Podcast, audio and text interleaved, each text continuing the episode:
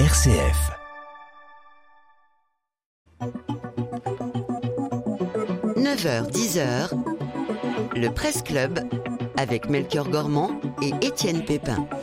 Allez, c'est parti, Presse Club, une heure d'actualité où l'on revient sur quelques sujets qui ont fait l'actualité de la semaine avec Étienne Pépin. Bonjour Étienne. Bonjour Melchior, bonjour à tous. Vous avez une belle voix ce matin. j'ai pris froid. Il fait chaud et j'ai pris froid. c'est pas grave. Trois sujets dans cette édition, les semaines se suivent et, se ressemblent quand même. Hein. Et oui Melchior, d'abord nous parlerons encore de l'affaire Sentier qui scandalise profondément l'église catholique. De nombreux laïcs sont choqués par ces nouvelles révélations et le silence des évêques euh, pour, euh, qui pour certains savaient et qui n'ont rien dit. Et nous évoquerons également l'actualité parlementaire. Sommes-nous dans une impasse démocratique ou bien dans la plus pure expression, application de ces principes Entre 49.3 et motion de censure, le pays est-il gouvernable en l'état? Enfin, Melchior, vous le savez, le premier et unique chanoine honoraire de l'archibasilique du Latran était en visite au Vatican. Il s'appelle Emmanuel Macron, vous le savez bien Melchior. Mais cette visite du président au pape François nous interroge sur les relations politiques et spirituelles entre la France et l'Église. Et sur ces trois sujets, vous avez la parole dès maintenant au 04 72 38 20 23. Dites-nous ce que vous en pensez. Venez réagir et discuter avec nos invités qu'on va vous présenter dans un instant. Vous pouvez également réagir par mail à direct.rcf.fr. Vous savez à qui vous me faites penser avec cette voix Alors, euh, je vais essayer de parler tout doucement comme ça. En fait, j'aurai une voix moins cassée. Vous me faites penser à Patrick Bourriel à la oh. fin d'un concert. Patrick Deux invités sont avec nous dans ce Presse Club. Stéphane Vernet, directeur délégué de West France à Paris. Bonjour Stéphane.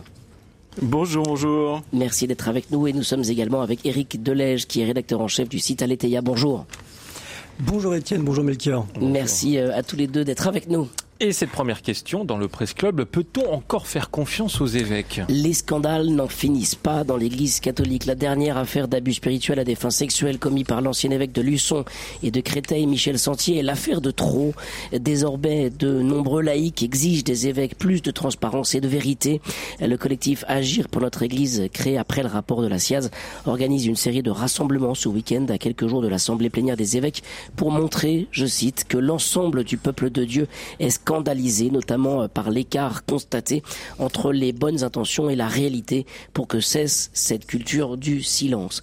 Alors pour commencer, euh, Éric Delège, justement, euh, est-ce que comme ce collectif finalement, comme comme chrétien, même comme journaliste chrétien, vous êtes choqué par par ce silence qu'on croyait terminé depuis un an avec le rapport de la SIAZ bah, Comment ne pas l'être? Comment ne pas être euh, effectivement euh, troublé, en colère euh, face à ce silence des évêques. Et puis, et puis moi, je parlerai presque de mensonges hein, pour ma part. manifestement, plusieurs d'entre eux savaient et, et n'ont rien dit. Et ça, effectivement, ce, sentiment de, colère, presque de dégoût hein, vis-à-vis de, cette situation euh, propre à, Monseigneur Sentier, euh, je pense que euh, elle, est, très profonde hein, chez, les, fidèles. Vous parliez de ce, rassemblement qui se met en place. Je ne sais pas s'il rassemblera beaucoup de monde, mais, mais il y a plusieurs rassemblements prévus ce week-end devant des évêchés. Euh, oui, c'est passé quelque chose peut-être euh, d'encore différent hein, par rapport euh, par rapport aux conséquences du rapport de, de la SIAZ. Euh, non pas parce que ça touche les, les évêques, mais mais aussi plus particulièrement parce que ça touche les évêques et de la relation de confiance qu'ils peuvent avoir avec avec les fidèles. C'est-à-dire qu'on a on a cru un instant, pendant un, an, que finalement les évêques avaient pris conscience euh, du besoin de transparence, du devoir de vérité. Euh, on a cru que, ben voilà, avec ce travail de la SIAZ, on était entré dans une nouvelle phase de, de dans une nouvelle époque de, de l'Église plus plus plus transparente, avec un vrai travail de, de vérité sur les affaires. Et, et on, on sent que l'omerta continue. Euh, Stéphane Vernet. Oui, alors moi je nuancerais. En fait, je, je, je comprends complètement. En fait, effectivement, colère, dégoût, etc. il y a la dimension trahison et scandale. Évidemment, tout ça est tout ça est très choquant. En même temps, je pense que ce qu'il faut voir aussi, c'est qu'il y a l'Église est une institution énorme. C'est un paquebot monstrueux. Euh, et comme tous ces gros engins, en fait, il y a toujours un une inertie très forte. C'est-à-dire que vous avez beau tourner la barre, ça tourne pas tout de suite.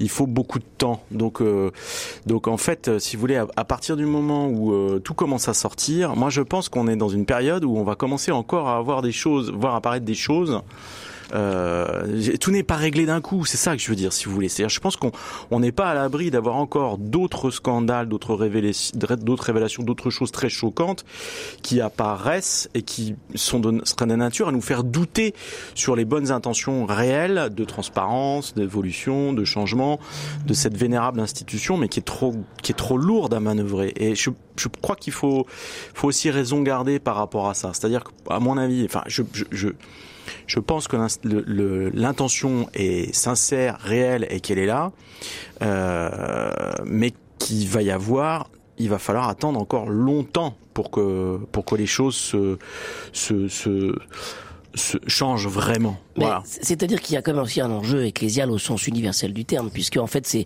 aussi euh, par le droit canonique que certaines choses ne sont pas révélées, parce que le droit canonique, selon son interprétation, impose aux évêques de ne pas dire forcément euh, quand un évêque euh, ou quand un prêtre ou même quand une personne est condamnée par l'Église et doit se retirer ça ou là pour purger d'une certaine manière sa, sa peine ecclésiale.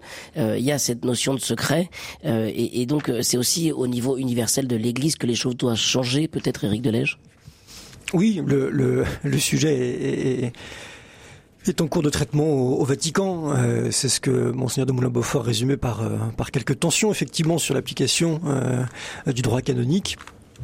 C'est vrai qu'aujourd'hui, si on peut comprendre en fait le, fonctionnement du droit canonique et, de ce souci du secret sur sur les conclusions d'une enquête et des sanctions qui sont adressées à celui qui en est euh, le destinataire et puis éventuellement la victime, et encore c'est assez récent. Euh, oui, ça peut, ça peut surprendre quand même dans, le monde qui nous environne. Mais moi, je, sans, rentrer dans, un débat sur le droit canonique, je préfère quand même m'arrêter à, cette annonce qui a été faite à des fidèles euh, d'un retrait pour raison de santé qui n'était pas la seule motivation. C'est ça, c'est en fait, euh, pour cacher la réalité, on a dit quelque chose de faux, c'est un mensonge. Voilà. Je, je, je, on a plus les mots. On a, plus les mots. C'est, cette application-là, mais mais mais ce qui est certain, c'est que euh, c'est que ça jette un grand trouble quand même sur la confiance qu'on peut faire euh, aux évêques. Euh, et vraiment, la confiance est en jeu. Et c'est vrai que qu'on va regarder euh, vraiment avec beaucoup d'acuité ce qui va se passer à Lourdes pendant pendant l'assemblée plénière, parce que parce que j'irai pas jusqu'à dire que les évêques doivent une réponse fidèle, mais mais mais là il y a, y, a, y a, une incompréhension quand même qui qui euh, qui s'installe. Voilà. Euh, euh, Ouais. Est-ce que, est-ce que les évêques justement doivent une réponse aux, fidèles, Stéphane Vernet, parce que euh, finalement là, les peut-être que les évêques n'avaient pas mesuré à quel point les, les, laïcs se mobiliseraient euh, et au moment de la sortie du, du rapport de la SIAZ et, et désormais maintenant dès qu'il y a une affaire, euh, évidemment des groupes se sont constitués. Je pense à Agir pour notre Église par exemple, qui est un collectif euh, qui s'est créé après la SIAZ. Euh, désormais dès qu'il y a quelque chose, les, ce, collectif en particulier, mais d'autres aussi se mobilisent et, et les évêques d'intervenir. De, de, Évidemment qu'ils doivent avoir une réponse au filet. De toute façon, ils n'ont pas le choix, si vous voulez. C'est le même, c'est le même phénomène qu'avec MeToo. Là, cette libération de la parole change tout aussi. C'est-à-dire que le, le, le, le fait de demander des comptes, ils ne peuvent plus balayer tout ça d'un revers de, manche euh, en se réfugiant derrière des, grands principes. Il, vient de là aussi le changement. C'est pour ça que je pense qu'il faut rester aussi confiant sur la, façon dont les choses euh, peuvent euh, peuvent progresser, si vous voulez. Et encore une fois, il y aura d'autres scandales et c'est pas. Je, je, je pense qu'il faut pas faut pas non plus. Je, je trouve je trouve pas forcément très sain de, de s'arc-bouter à chaque fois sur, euh, sur, sur, sur ces questions-là. Je crois qu'il vaut mieux regarder la progression dans la, dans la durée. Et il faudra du temps, mais je suis persuadé que les choses sont en train de changer. De toute façon, ils sont obligés d'évoluer. Après, sur le droit canonique, si vous me permettez, moi je, voudrais juste, tiens, faire une petite euh, parenthèse. Il y a, quelqu'un qui en parle très très bien de la problématique du droit canonique et de ses dysfonctionnements. C'est euh, Patrick Goujon, hein, qui, est, qui, est, donc euh, prêtre jésuite, qui a été euh, euh, abusé par un prêtre dans son enfance, qui avait occulté ce qui lui est arrivé et qui la mémoire lui est revenue. Euh, beaucoup plus tard et, euh, et, il a voulu porter plainte, il a voulu porter tout ça, il a porté tout ça mmh. à la connaissance du public et il en a fait un récit qui est bouleversant, passionnant, enfin extraordinaire. Très bien écrit, hein. très très bien écrit. Qui est formidable, qui s'appelle Prière de ne pas abuser. Et sur cette question du droit canonique, il dit il y a, il y a quelque chose qui ne peut pas fonctionner. Humainement parlant, c'est impossible. C'est-à-dire que dans le droit canonique, vous demandez à l'évêque chargé d'instruire une affaire d'être à la fois euh, enquêteur, juge d'instruction, procureur, juge du tribunal, avocat de la défense, il va prendre la défense aussi du, prêtre accusé, euh, juge d'application des peines ensuite, euh, et ça c'est quelque chose qui ne peut pas fonctionner. Et en plus, les sanctions qui sont prononcées sont totalement dérisoires au regard des faits qui sont dénoncés. Donc euh, il y, a, y, a, évidemment que là, il y a une réforme essentielle, profonde à entreprendre, mais encore une fois, sur une grosse machine comme l'institution Église, ça se fera pas en trois semaines. Donc euh, je crois qu'il faut aussi la prise de conscience est là, la parole s'est libérée, tout est changé et rien ne reviendra en arrière parce que c'est pas possible, mais il faut aussi laisser du temps à la machine pour, euh, pour, pour se remettre d'équerre. Ça, ça, ça, ça, peut pas se faire en un claquement de doigts. Et venez nous dire hein, ce que voilà vous en pensez de cette euh, affaire, monseigneur euh, Sentier. Est-ce que vous faites confiance encore aux évêques? 04 72 38 20 23 On vous attend à l'antenne.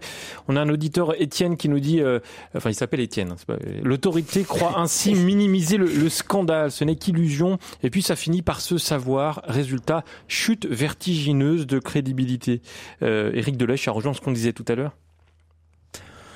Euh, oui, chute de crédibilité. Moi, ce que je disais tout à l'heure, hein, la, confiance des fidèles dans les évêques est, en jeu. Euh, et moi, j'ai envie de leur dire, euh, comme Damien Leguet dans l'Eteia cette semaine, euh, courage. Hein. vous avez, vous avez quelques jours là pour, pour, pour nous montrer que vous avez une autorité en fait pour nous tenir un discours de vérité. Ce qui est terrible, c'est que en fait, la confiance des évêques est, est rompue sans doute, mais le plus dramatique serait quand même, Éric Delège, que la confiance dans l'Église et donc dans le Christ soit soit rompue, parce qu'in fine, c'est ça aussi qui se joue, c'est tous ces tous ces gens déçus, écœurés. Euh, voilà anéanti par ce qui se passe dans, dans l'Église, euh, quitte l'Église et euh, s'éloigne aussi de, de bah, du Christ quand même. Et, au fond, c'est là que, les choses sont les plus graves quand même. C'est grave, même si, même si moi personnellement je prends soin de, distinguer l'institution, aussi sainte et imparfaite qu'elle soit, de, la foi de la foi des fidèles qui euh, qui j'espère ne, repose pas seulement en fait sur euh, sur la foi dans une institution même si elle encadre même si elle encadre leur pratique.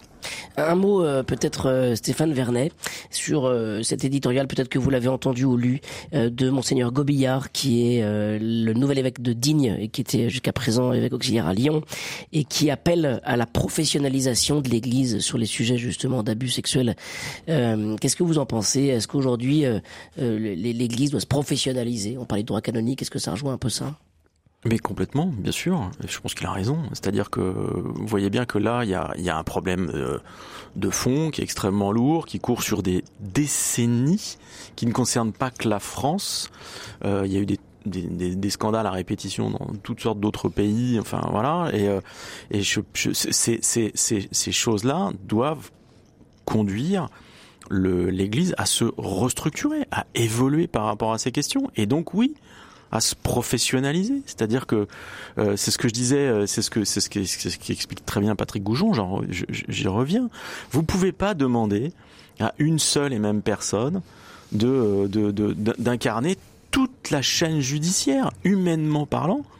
C'est impossible. Ça n'a pas de sens. Donc euh, donc, euh, donc voilà, ça, ça fait partie des choses qu'il faut absolument réformer, bien sûr. Monseigneur Gobillard dit hein, sur notre antenne cette semaine, l'Église n'est pas une entreprise, elle est beaucoup plus qu'une entreprise, c'est-à-dire qu'elle doit être au moins aussi exigeante, aussi professionnelle qu'une entreprise, euh, que ses process de décision doivent être clairs et respectés. Et ça, ça doit venir de d'où euh, cette réforme professionnelle de, de l'Église justement, Éric Delège Est-ce que c'est c'est Rome qui doit décréter ça? Est-ce que l'Assemblée des évêques, la conférence des évêques de France a le pouvoir justement de décréter une professionnalisation ou est-ce que les laïcs peuvent l'exiger mais euh, on ne sait pas finalement à quel niveau en fait tout le monde se, se renvoie la balle pour savoir qui est responsable dans, dans, tout ce, dans toute cette aventure là euh, J'ai pas de réponse à cette bah, question. Parce fait, on ne sait pas en le disant.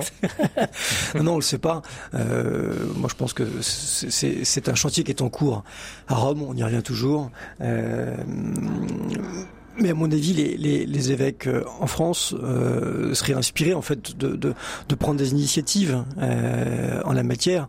Mais bon, on, on parle quand même d'un droit que, que, que Stéphane euh, a résumé, hein, qui, qui, qui a son histoire propre, sa codification propre, son régime propre.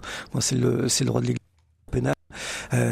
Manifestement, manifestement, il, doit subir, euh, il doit subir plus qu'un toilettage, euh, effectivement, pour tenir compte des attentes euh, des fidèles et puis des, évolutions de la société et, de la place, notamment, me semble-t-il, que les victimes ont pris, que ce soit que ce soit dans le droit pénal, dans le droit civil et le droit canonique. Voilà. Stéphane Vernet, qu'est-ce qu'on peut attendre des fidèles? Qu'est-ce que quelle doit être la place des fidèles dans ce dans ce combat, dans je dirais avec un peu de familiarité, dans, ce fatras quand même dans lequel on se trouve là? Bah, moi, je crois qu'ils ont un rôle d'aiguillon et que ça, ça effectivement, le, regarder vers Rome systématiquement et se tourner, se tourner vers le Vatican, je, enfin, c'est aussi. Euh, c'est un peu facile. C'est, ah oui, et puis c'est quelque part, je pense que c'est une perte de temps. Enfin, je parle du temps long, mais je, je, pense que je, je, pense que la communauté, elle peut, elle peut aussi se, se, se réformer et évoluer à son à son niveau de sa propre initiative, à son échelle. Euh, beaucoup plus efficacement et beaucoup plus euh, rapidement. Je pense qu'il y a des choses qui peuvent qui peuvent changer dans ce dans ce dans ce dans ce dans ce dans ce dialogue là. Mais en même temps, j'insiste, je pense que ce serait euh, ce serait une erreur de de je reviens à ce que vous disiez tout à l'heure, c'est-à-dire de de, confondre et, le, et la foi et, l'attachement à l'Église. Je pense que c'est pas la même chose. Et on a besoin aussi de l'Église. Et je, je crois qu'il est, je crois qu'il faut, faut être vigilant à ne pas, dans des affaires comme ça, parce qu'il y en aura d'autres, j'insiste, le, je, je, comprends le réflexe qui consiste à dire bon bah euh, voilà je suis extrêmement déçu euh, euh, et, et, ces gens ne me méritent pas mais mais on a besoin de l'Église et, et je, je, je, elle dysfonctionne il y a des choses à corriger c'est un travail qui peut se faire de manière collective mais rejeter rejeter le, le ce réflexe qui consiste à rejeter le l'Église en, en, bloc sur ce type d'affaires, à mon avis, est un mauvais réflexe. Mais ça, c'est la, la, la, réaction extrême, et on voit bien que finalement, des laïcs se, se, euh, mobilisent. Euh, juste une question, et si on prend la question à l'envers, qu'est-ce que vous attendez de, des évêques justement à l'occasion de la, la, prochaine euh, assemblée qui se tiendra euh, la semaine prochaine et la semaine suivante à Lourdes, cette assemblée de d'automne dont le programme a changé inévitablement à, à cause de cette affaire Sentier, Éric Delège Rétablir la confiance, rétablir la confiance. Euh... Avec des actes forts, avec des gestes forts. Ça, pas seulement se mettre euh, à genoux et prier. Il y a quelque chose de. Ils l'ont, ils l'ont déjà fait. Sur, voilà. sur, sur j'insiste quand même. Ce sont des, des, des, sujets quand même différents. Hein. Euh, les abus, la SIAZ et, et, et l'affaire Sentier. Et, et l'affaire Sentier sont vraiment des, des sujets différents il pointe pas un dysfonctionnement, mais mais mais un, mais un fonctionnement qui euh, qui ne satisfait plus euh, aux exigences euh, du monde euh, contemporain. ce que je disais, oui, sinon, ce sont des, ce sont des initiatives qui, qui leur permettront de, de tenir compte à la fois en fait du droit canonique qui, qui, qui existe, voilà, moi qui est bien installé et, et qui est multiséculaire à certains égards, et puis, bah, oui montrer qu'ils sont capables de prendre quelques initiatives. Je ne pourrais pas vous les citer, euh, mais des initiatives pour rassurer les fidèles et montrer que qu'on s'inscrit vraiment dans, dans, un, dans un chemin nouveau. Quoi. Euh, courage, euh, courage euh, les évêques pour, pour, pour prendre ça après le corps et, constater que, que ça ne peut plus fonctionner comme auparavant. Voilà. Le, ce défi du scandale, entre guillemets, parce que c'est le terme, euh, bah ça marche pas. Donc euh, donc il y a une voie à trouver et, pourquoi pas la France pourrait être bah, les évêques en France pour, pourraient être euh, un peu un peu novateurs en la matière. Voilà. Assemblée plénière qui va se dérouler à huis clos, c'est ça, Étienne Qui devait se dérouler à, à, huis clos, c'est ce qu'on a eu comme information euh, au départ la semaine dernière. Et puis évidemment, un peu le, ce qui, a beaucoup choqué les journalistes. Et finalement, euh, le programme euh, du, du, fait aussi de, de, la mobilisation de certains s'est ouvert et il y aura donc quand même plusieurs conférences de presse dès le début. donc la conférence des évêques de France, l'Assemblée se tient à partir de jeudi prochain et jusqu'à mardi de la semaine d'après. Et nous y reviendrons bien sûr sur RCF dans nos informations et certainement dans ce presse club. On passe à la suite.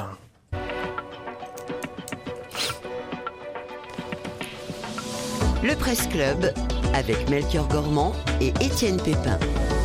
Et nos deux invités, Stéphane Vernet de Ouest France à Paris et Eric Delège du site Aletheia. Vous avez toutes et tous la parole au 04 72 38 20 23 pour réagir en direct ou par mail à direct.rcf.fr. On continue. Étienne, ce Presse Club avec cette question. Sommes-nous dans une impasse démocratique? Eh bien, Melchior, on peut se poser la question. Après l'utilisation du 49.3 à trois reprises en une semaine et encore deux motions de censure déposées par le Rassemblement National et la France Insoumise hier soir, le groupe de Marine Le Pen déplore que le gouvernement n'ait aucune volonté de trouver des mesures de compromis avec les oppositions et qu'il refuse qu'un grand nombre de sujets soient débattus. À gauche, la chef de file des députés insoumis, Mathilde Panot, dénonce, je cite, un gouvernement irresponsable et minoritaire qui ne connaît que le passage en force, alors qu'Elisabeth Borne revendique, elle, d'agir avec responsabilité. L'utilisation de ces outils euh, parlementaires est-elle une belle application, malgré tout, des principes de notre démocratie ou la démocratie ou la démonstration que notre pays est ingouvernable, Stéphane Vernet? Parce que finalement, ces outils, ils existent. Alors, est-ce que le 49.3 est antidémocratique? Non, absolument pas. Le 49.3, il est inscrit, c'est l'article 49 alinéa 3 de la Constitution. Il est dans la Constitution depuis 1958, donc il n'y a pas plus de démocratique comme euh, euh, outil. Là, on est tout le reste est du théâtre. Après, on peut préciser, mais euh, le gouvernement l'utilise en ce moment, mais c'est pas c'est pas le premier à le faire. Je crois qu'il y a eu 89 recours au, au 49.3 euh, avant. Ah, euh, ça n'a pas fait chuter la, la 5 République. Ça on n'a pas changé de régime. On n'est pas passé de la démocratie à, une affreuse dictature à cause du 49.3. Au contraire, le 49.3, c'est un article qui est fait pour permettre au gouvernement de, de, de débloquer une situation. Ce que les gens comprennent, quand il n'a pas de majorité. Ce que les gens comprennent peut-être pas suffisamment, c'est que quand on écoute les uns et les autres, on a l'impression que le, à chaque fois que le gouvernement dégaine le 49-3, euh, tout s'arrête, il n'y a plus de débat, c'est terminé, la démocratie est morte. Pas du tout. Le 49-3, il ne s'applique qu'à l'Assemblée nationale. Il permet au gouvernement d'imposer un texte sans vote à l'Assemblée. Alors effectivement, le gouvernement a toute discrétion pour mettre ce qu'il veut dans le texte qui va, faire adopter sans vote, mais le processus législatif ne s'arrête pas au 49-3. Il y a une première lecture à l'Assemblée, il y a une deuxième lecture au Sénat, et le 49-3 ne s'applique pas au Sénat. Donc les sénateurs, euh, sur les textes qui ont fait, qui ont fait l'objet d'un 49.3, ils vont les reprendre, ils vont les travailler, ils vont les transformer, ils vont les débattre, ils vont les tricoter, les détricoter, et ils vont les renvoyer à l'Assemblée nationale. Et donc il y aura une deuxième lecture, il y aura une nouvelle lecture pardon à l'Assemblée nationale de ces textes. Et il y aura un nouveau 49.3. Parce que le problème, c'est que le gouvernement n'a pas la majorité à l'Assemblée nationale. Mais ça, c'est pas une révélation. On le sait depuis le deuxième tour des législatives au printemps dernier. oui, le gouvernement est en position de faiblesse. Est-ce que la France est ingouvernable Est ingouvernable? Non, pas du tout. Sur les sur les budgets, sur les budgets, en fait, euh, le gouvernement peut utiliser le 49.3 tant qu'il veut. Sur les autres textes, non, pas du tout. Mais si à chaque 49.3, on a une motion de censure, 49.3, motion de censure. Ah bah à chaque fois. Ah bah ouais, mais alors à chaque fois. C'est une perte de temps parlementaire, ça non? Ah ben oui, totalement. Mais en même temps, si vous voulez, les oppositions bah voilà, j'ai oui, j'ai envie de dire c'est le jeu ma pauvre Lucette. C'est ça, c'est exactement ça, mais c'est du théâtre, c'est du théâtre. Et, et, euh, et euh, est-ce que du coup on peut dire qu'il n'y a pas de débat? Mais au contraire, c'est une tribune médiatique énorme. Le problème c'est qu'il y a tellement de bruit et les règles de l'Assemblée sont tellement compliquées, je crois qu'il n'y a pas grand monde qui comprend ce qui se passe. En réalité, si vous voulez, on, on, on peut, on peut crier à chaque 49.3, mais la vérité c'est qu'il va y en avoir une quinzaine. Là, on est à 3, mais, mais si vous voulez, comme le, le, le, programme, le, le, le, la, le, la proposition, le, le projet de loi de finances de la est en deux parties le projet de loi de finances de la sécurité sociale est en quatre parties et que vous aurez forcément avant la fin de l'année, euh, très vraisemblablement un projet de loi de finances rectificative sur ces textes-là, ah vous pouvez utiliser le 49.3. Et avec les jeux des navettes, on va en prendre pour 15 fois. Et à chaque fois, il y aura 15 motions de censure, mais ça ne sert à rien parce que de toute façon, à partir du moment où les républicains ont décidé qu'ils ne voteront pas ces motions de censure, il n'y a aucun moyen pour l'opposition de faire tomber le gouvernement. Donc effectivement, euh, ça sert à rien. Mais je pense pas que la, la démocratie est perdue. Excusez-moi, je suis un petit peu long, mais je voudrais juste terminer parce que euh, vous citiez les réflexions des uns et des autres, c'est énorme. Quoi. Le, gouvernement dit qu'il n'y a aucune volonté de trouver des compromis, euh, euh que, un gouvernement, que irresponsable, irresponsable et minoritaire. Oui, il n'a pas la majorité absolue à l'Assemblée, ça c'est vrai. Mais regardez, le gouvernement n'a aucune volonté de trouver des, des, des, des compromis. Alors la blague, c'est que cette semaine, vous vous avez le, la loi de programmation des finances publiques qui a été examinée à l'Assemblée. Il se trouve que ce texte touche aux finances, mais que ce n'est pas considéré comme un texte budgétaire. C'est un peu technique ce que je vous raconte là. Ça veut dire que le gouvernement ne peut pas utiliser le 49.3 à discrétion. Donc pour la, la, loi de programmation sur les finances publiques, le gouvernement n'a pas utilisé le 49.3. Qu'est-ce qui s'est passé? Les oppositions ont complètement démolit ce projet de loi de finances, en fait, hein, ce, ce, loi de projet, ce, ce, ce texte de programmation budgétaire, merci. Ils l'ont mis à leurs mains, ils l'ont transformé, etc. Ils ont fait passer un paquet d'amendements. Et à la fin, ils ont tous voté contre. Et le, le projet de loi, le, le, le texte n'est pas passé parce que le gouvernement ne peut pas utiliser le 49.3.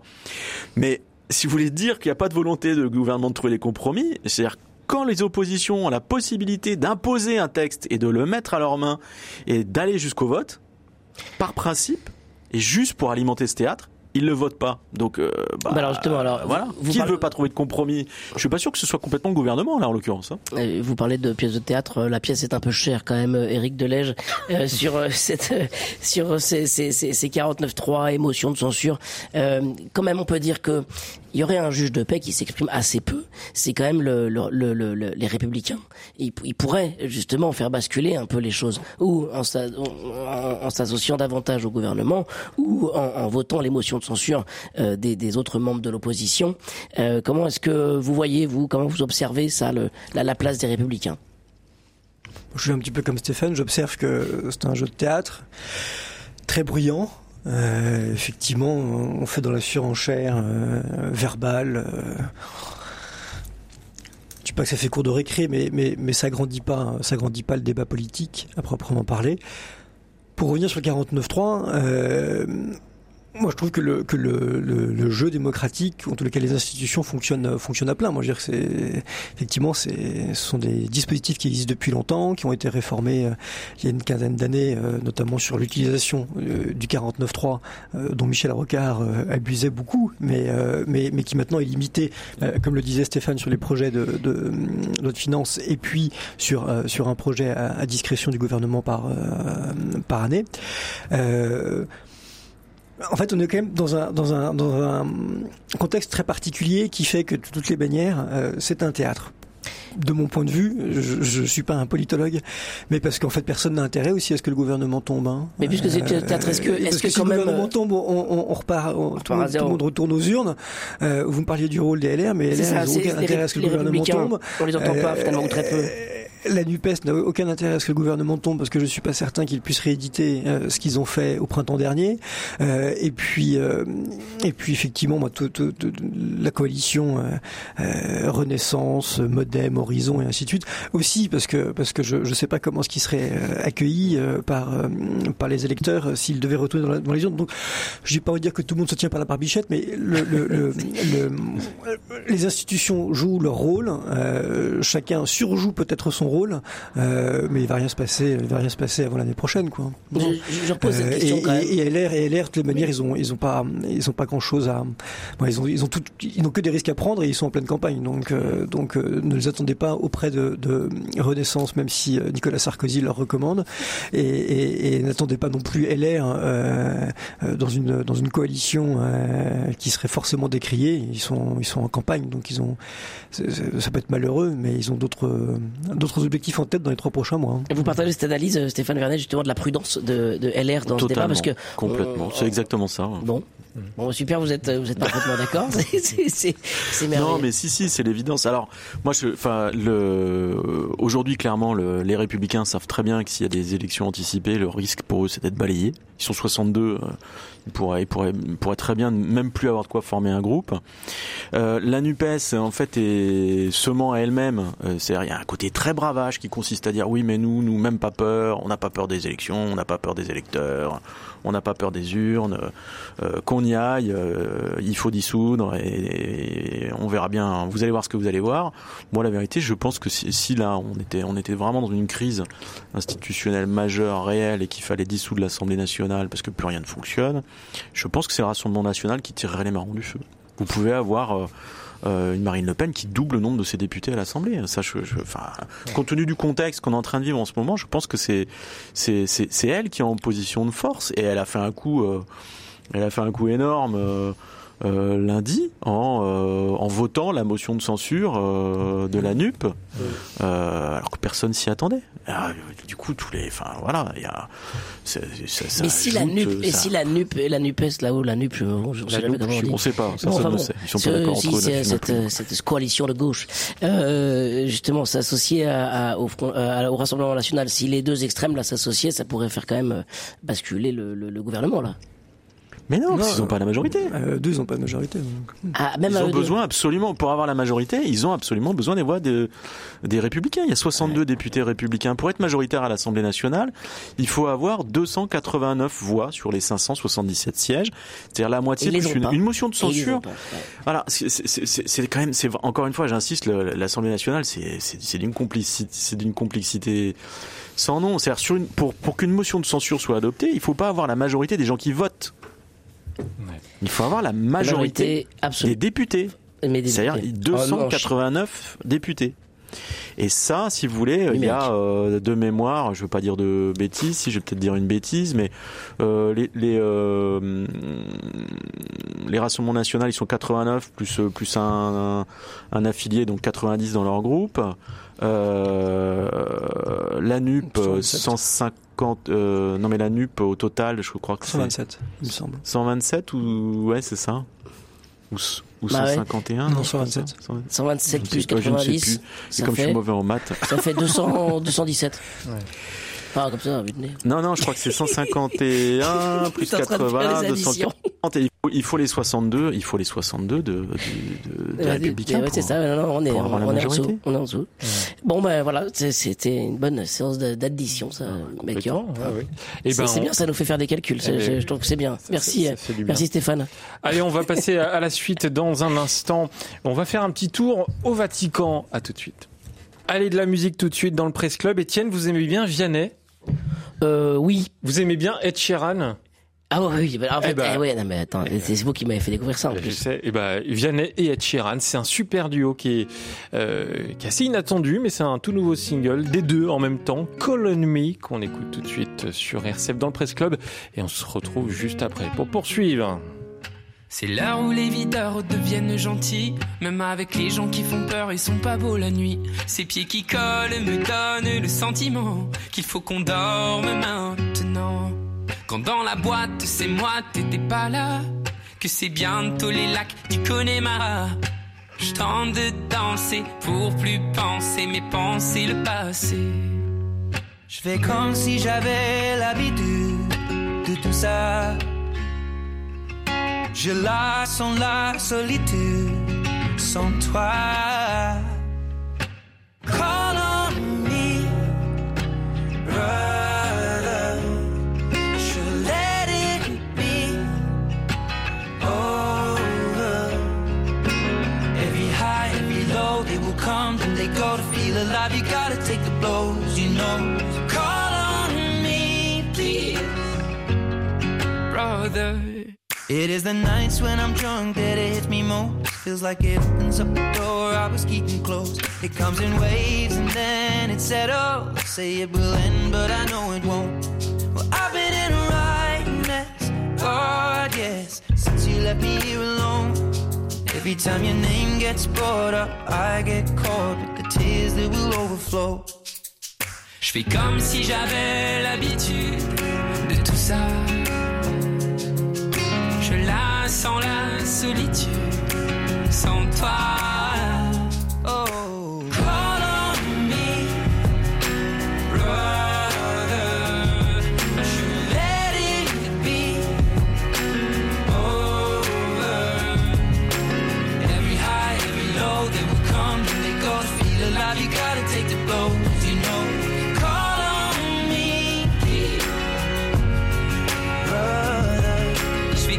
Si j'avais l'habitude de tout ça. je la sans la solitude, sans toi.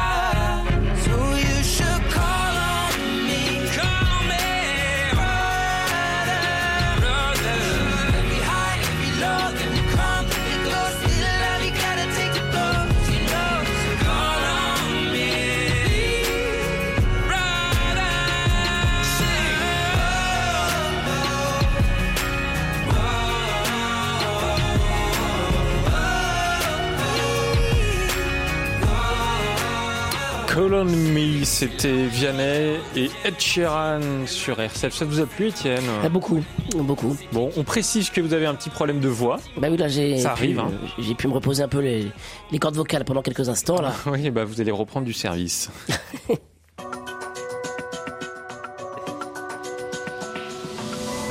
Le Presse Club avec Melchior Gormand et Étienne Pépin.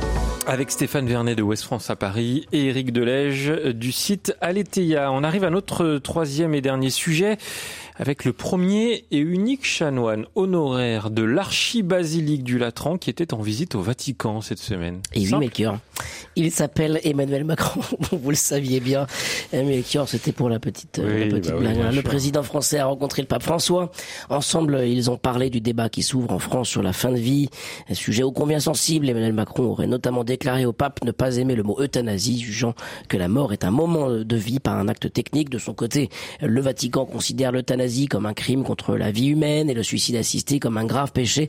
Ceux ayant décidé d'y recourir euh, ne pouvant recevoir les sacrements. En tout cas, euh, voilà, se pose la question peuvent-ils s'entendre? Ils ont l'air d'être là comme deux larrons en foire. Euh, Ça fait trois fois qu'ils se rencontrent, euh, le pape François et Emmanuel Macron. Ils se tutoient même, mais sur ces sujets-là qui les divisent très profondément, peuvent-ils s'entendre, Éric Delège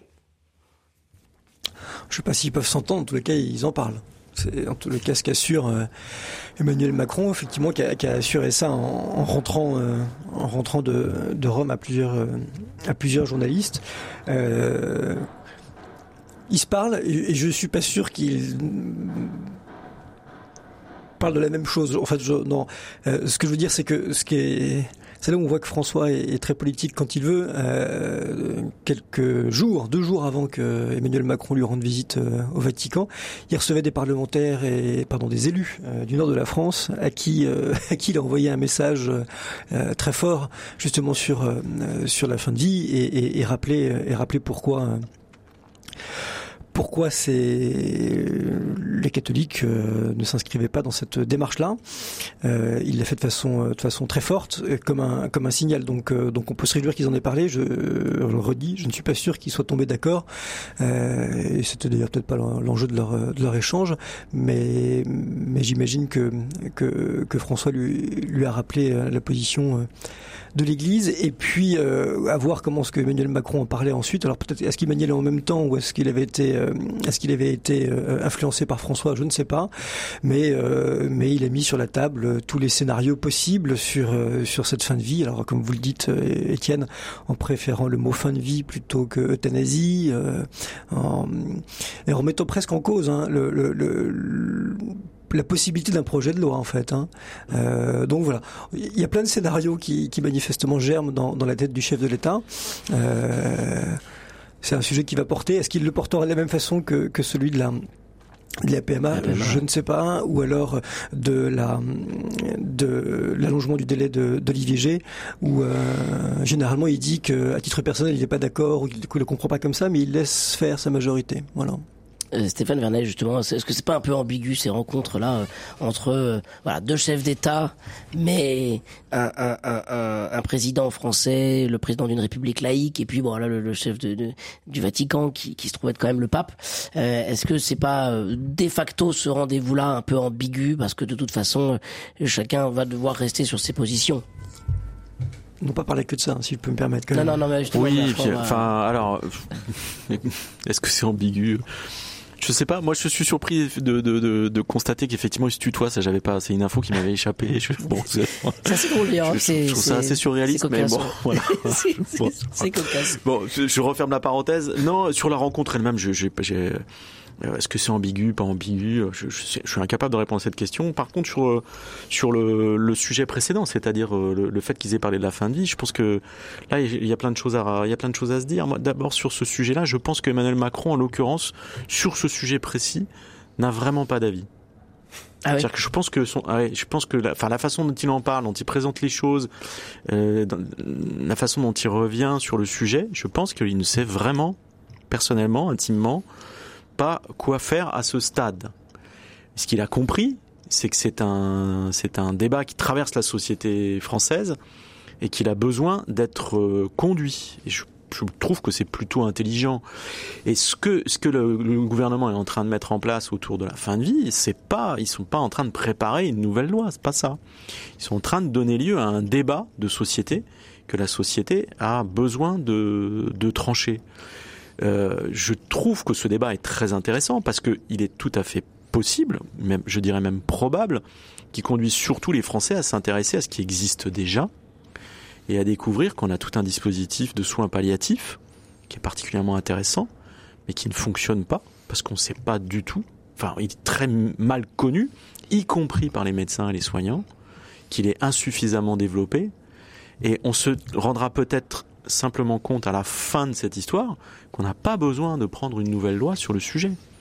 En tout cas, Emmanuel Macron dit très clairement que euh, qu'il ne sait pas s'il y aura une loi ou pas de loi à la fin. C'est pas lui qui le décidera. Ce qu'il dit par contre, ce qu'il a, ce qu'il a dit récemment, euh, je crois que c'était dans les colonnes de la vie, c'est qu'il considérait que constitutionnellement, ce sujet ne pouvait pas faire l'objet d'un référendum. Et ça, je pense que c'est important de le dire et c'est intéressant. Ça veut dire que ce, ce, ce, ce, sont les, ce sont les députés, les sénateurs qui auront la main sur une éventuelle, euh, sur une éventuelle loi et que la Convention citoyenne va éclairer leurs travaux. Et ça cette convention citoyenne-là n'aura rien à voir avec la précédente sur le climat. Il y a une grosse erreur qui a été faite sur la convention sur le climat. C'est qu'on a laissé croire aux gens qui la composaient et à l'ensemble de la société qu'ils allaient faire la loi. Et c'est pas le cas. une convention citoyenne, c'est pas du tout fait pour ça. La loi, Alors dans notre pays, c'est les députés et les sénateurs, c'est le Parlement qui l'a fait. On s'éloigne un tout petit peu du, du Vatican, euh, Stéphane Vernet, on va y Oui, revenir pardon. juste. Euh, et, et donc euh, oui, Eric Delège, justement, ils, ils n'ont pas parlé que de ça. Alors c'est ce qu'on retient parce que c'est le sujet sensible, c'est le sujet de débat aussi en, en France euh, qui va vraiment animer le débat public, le débat sociétal aussi euh, dans les dans les prochains mois. Donc c'est pour ça qu'on retient euh, ce, ce sujet qui a sans doute animé quelques discussions entre le pape François et le et le président de la République Emmanuel Macron. Mais ils n'ont pas parlé que de ça. Emmanuel Macron était venu aussi euh, euh, pour euh, évoquer la paix, pour euh, euh, travailler les, questions d'engagement aussi pour la, paix euh, en Ukraine en particulier. Juste un, mot sur la, la relation entre les deux hommes, Éric Delège. De, quelle nature est cette relation et, qu'est-ce qu'elle qu'est-ce qu'elle construit, qu'est-ce qu'elle nourrit? Bah, Ce qui est manifeste, c'est qu'effectivement, ils s'entendent bien. Emmanuel Macron aime à le montrer et, François ne dédaigne pas non plus de manifester de la complicité avec, euh, avec le chef de l'État. Voilà. Euh, Est-ce que c'est la formation jésuite d'Emmanuel Macron? J'en sais rien. Bon, une formation que, jésuite assez euh, limitée quand même. hein. Oui, bien sûr, mais, mais, mais il est passé par un, par un lycée jésuite. Oui, tout à fait. Euh, ce qui est certain, c'est que, pardon, sur sur le plan diplomatique, ils ont ils ont à se retrouver. François euh, apprécie plus volontiers euh, des chefs de gouvernement, des chefs d'État, pardon, euh, au profil social-démocrate auquel on peut apparenter Emmanuel Macron. Euh, et puis ils ont des, des, des, des points de convergence en fait sur le plan diplomatique. Vous l'avez souligné notamment par rapport à l'Ukraine et la capacité à pouvoir parler directement à, à euh, Kirill et, euh, et euh, Vladimir Poutine et, et d'apprécier Il y, a- il y a du bruit là. la, religion êtes comme comment Il y a du bruit, non Il y des il y a des travaux dans- votre rue. travaux Voilà. euh, rue Barbès. C'est Ah pas oui, nous, c'est- pas dans le studio. Excusez-moi. Ça met de l'ambiance. Hein, non, mais je vois que c'est pas très agréable en tout cas pour vous. Voilà. Donc ok, donc en tout cas, voilà, des ils- points de convergence sur le plan, sur le plan diplomatique et sur des conflits, euh, sur des conflits importants comme euh, comme celui de l'Ukraine, où euh, où euh, la position de la France et, et- et du Vatican, euh, euh, bref, ils peuvent faire équipe, me semble-t-il. Et puis, euh, et puis aussi sur le, sur le Liban, ils ont parlé du Liban, qui est, euh, qui est vraiment au bord du gouffre. On, le, on ne cesse de le répéter et, on verra ce qui se passe d'ici la fin du mois parce qu'ils doivent élire un président. Mais, euh, mais c'est un pays, c'est un pays sur lequel la, la France et, et- et le Vatican portent une attention toute particulière et donc, et donc ils en ont parlé. Donc il y a une certaine complicité. Je crois que je crois qu'Emmanuel Macron aime bien aussi. euh, il, il appelle souvent le pape François euh, dans des moments dans des moments de crise. Euh, je crois que je crois que hum, Emmanuel Macron euh, doit apprécier peut-être euh, échanger avec euh, avec un mentor. Moi, François a une stature internationale évidente, une stature spirituelle dans dans le concert des nations aujourd'hui. Il apparaît quand même comme un point stabilisateur et je pense que je pense que ça compte pour pour le chef de l'État et je pense que le pape François ne dédaigne pas là non plus jouer ce rôle-là en essayant de faire avancer euh, bah, ses efforts ses efforts pour la paix. Il l'a encore fait d'ailleurs euh, ce week-end avec euh, la communauté Saint-Egidio et, et, et, ce et ce grand sommet pour la paix organisé par cette euh, par cette association qui a déjà euh, montré euh, des capacités certaines dans la pacification euh, de certains conflits. Euh, Juste, euh, Stéphane Vernet, est-ce que le pape François et Emmanuel Macron ont besoin l'un de l'autre? Oh là là, Ok. poser une question existentialiste là, Étienne, je sais pas. Je sais pas, euh, Non, non, mais en tout cas, bon, peut-être que. Je sais pas s'ils ont besoin l'un de l'autre, permettez-moi de rebondir, Étienne, même si la question n'est pas posée, mais, mais Allez-y, Eric. moi je regarde quand même comment ce que Emmanuel Macron euh, manie assez habilement ses rencontres avec le pape François pour faire avancer ses sujets, quoi. Voilà. Euh, c'est le c'est le champion du même temps, mais ça c'est pas c'est pas un secret. Mais mais s'afficher avec euh, avec euh, le pape François, euh, dont je suis certain qu'ils ont beaucoup de choses à se dire et sur lesquelles il avance, n'est pas n'est pas anodin aussi dans son agenda politique. On parlait de la fin de vie, ça me permet moi juste d'y revenir quelques instants, mais c'est marrant, hein, c'est marrant comment est-ce que début septembre, il y a il y a il y a le besoin d'avancer sur un sujet parce que parce que c'est un sujet qui qui qui vous qui vous oblige, hein, ce sont ces termes devant euh, devant Lynn Renault quand il lui a remis euh, la Légion d'honneur, il me semble. Euh, et puis là maintenant, il rentre, il rentre dans son avion et puis il dit oui, mais c'est pas si simple et ainsi de suite. Euh, Stéphane a parlé rapidement Ah, de la c'est façon ça. dont organiser le débat. On peut en discuter, on peut en discuter aussi la volontiers hein, entre entre des gens qui sont tirés au sort pour donner leur avis. Ah, tiens, c'est étonnant, un parlement qui qui est tiraillé avec une majorité relative, mais sur lequel, sur un plan sociétal peut-être, ce sujet-là pourrait faire consensus. Moi, voilà, c'est un ensemble de choses qui font que, que, cette visite, euh, même si elle s'inscrit, je pense principalement dans une démarche euh, de processus de paix, notamment en, Ukraine, euh, n'est pas anodine et sert tous les agendas d'Emmanuel Macron. Voilà, je, je referme la parenthèse. Eh ben, on va fermer également ce, sujet et on va passer à notre dernier moment du Presse Club, le point d'orgue, le climax, comme on dit.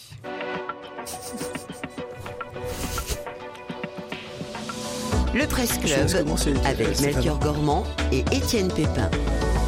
Ça vous fait rire, Étienne hein? Ah, mais il n'y a pas que moi là. Je sens que Stéphane Vernet, et... vous avez fait rire Stéphane Vernet et Eric Delage.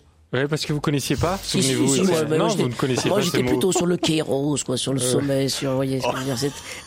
C'était.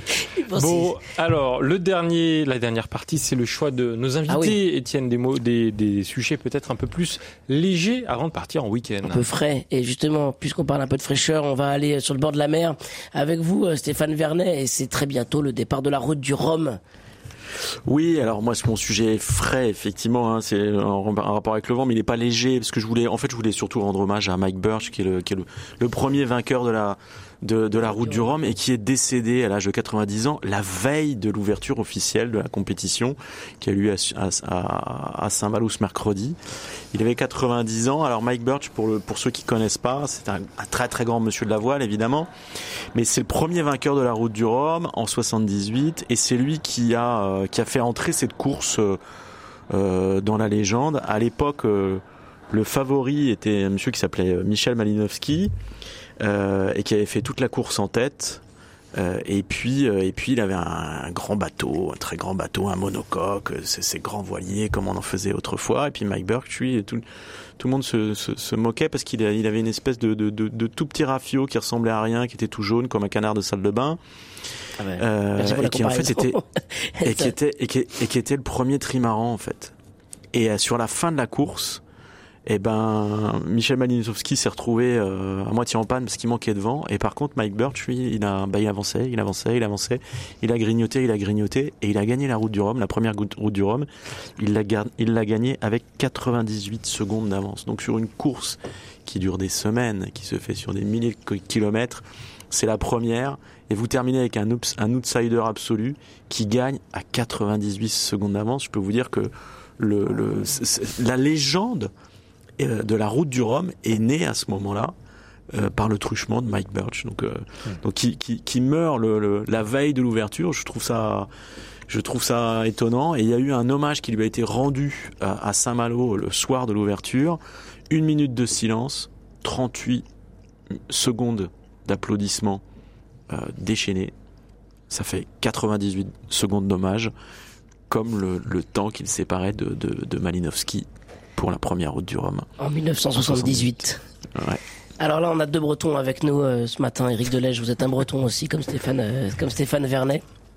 Est-ce que vous avez une actualité euh, bretonne euh, on, on, vous a peut-être coupé l'herbe sous le pied avec la avec la, la, la route du Rhum, mais est-ce que vous avez euh, un J'aurais bien parlé de la route du Rhum. J'aurais bien parlé de la route du Rhum parce qu'effectivement, j'ai aussi beaucoup d'affection pour pour cette course-là et et puis c'est vrai que les, euh, les marins qu'on qu voit partir, que ce soit pour la route du Rhum ou pour d'autres courses euh, au large, au large euh, c'est, on, on, les admire, ces, ces, sportifs. Non, moi je vais, je vais vous emmener plutôt dans le sud-ouest. Alors je suis désolé parce que là, Stéphane rend hommage à un mort et moi aussi je vais rendre hommage à un mort.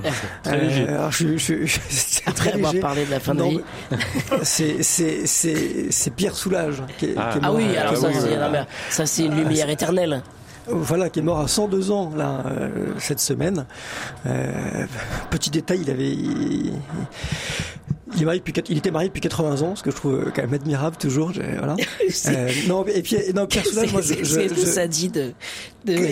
non, c'est c'est pas ce que je retiens exactement de, de, de Pierre Soulages. Euh, alors moi, à titre personnel, je, je suis pas, euh, je suis pas complètement sensible euh, à son art, mais euh, c'est une affaire de goût et d'autres choses, donc ça n'a pas grand intérêt. Non, moi, ce qui m'a frappé en fait. Sur la, la carrière de, de, de, Pierre Soulages, c'est comment est-ce que sa, sa vocation artistique est née? Ah oui. Sa vocation artistique, elle est née à Conques. Ah oui, extraordinaire. L'abbaye de Conques. Voilà, parce qu'en fait, lui, il est Rodez. Donc, excusez-moi, je vous, en, je vous emmène dans le, dans le, sud, dans le sud. Mais, mais euh, il est Rodez. Et, et, et, et, sa, sa grand-mère l'emmenait souvent à Conques. Sa grand-mère était très croyante. Et donc, euh, et donc il a grandi avec, euh, avec, euh, avec ce site somptueux euh, sous les yeux. Et il le disait lui-même, hein, sa vocation artistique est née à Conques. parce que c'est en voyant Kong, disait-il, euh, qu'il a voulu faire quelque chose de ses mains et s'est dit euh, que ce serait sa vocation, que ce serait sa vie. Voilà. Et clin d'œil, euh, Kong a, souffert de, euh, euh, différentes vicissitudes euh, dans l'histoire et avait perdu ses vitraux. et les 104 vitraux qui ont été commandés par le ministère de la Culture dans les années 80, qu'est-ce qui les a fait? C'est Pierre Soulages. Euh, il a fait rentrer la lumière, en jouant toujours avec avec le noir, à Conques. Et aujourd'hui, et aujourd'hui encore, on, on, on salue cette euh, cette cette performance. Moi, voilà, ce, ce qui m'a L'actualité qui, qui, me faisait plaisir en fait et, et, l'hommage qu'on peut rendre à Pierre Soulages, c'est comment ce qu'une vocation artistique est née dans un haut lieu spirituel sur les chemins de Compostelle. Euh, et moi, à titre personnel, je trouve ça magnifique. Voilà. Eh ben, merci beaucoup pour ces deux choix euh, euh, ce matin, Stéphane et Eric. Étienne, peut-être. Alors, euh, moi, je, je voulais chose... justement parler de Pierre Soulages. Alors, c'est ah. bien, on se coupe tous l'herbe sous le pied.